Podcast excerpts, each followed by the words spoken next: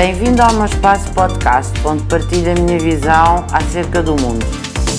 Podemos manter eh, a memória através de muitos gestos. Fernando Pessoa dizia-nos que, enquanto, e Santo Agostinho, enquanto falarmos dos mortos, eles estão sempre vivos.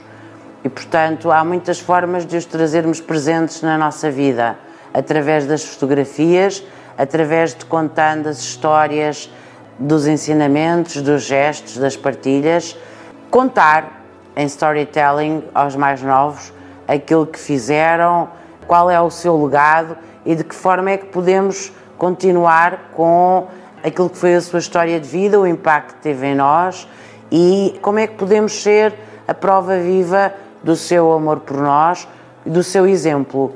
Eu gosto muito de molduras em casa e tenho muitas molduras e muitas fotografias das pessoas que foram importantes para mim, como a minha mãe, a minha madrinha, os meus avós e que já não estão entre nós. E conto aos meus filhos muitas coisas daquilo que eles faziam, as prendas que nos deram, continuar a usar esses objetos, as pequenas andotas, os ditados populares de coisas que diziam.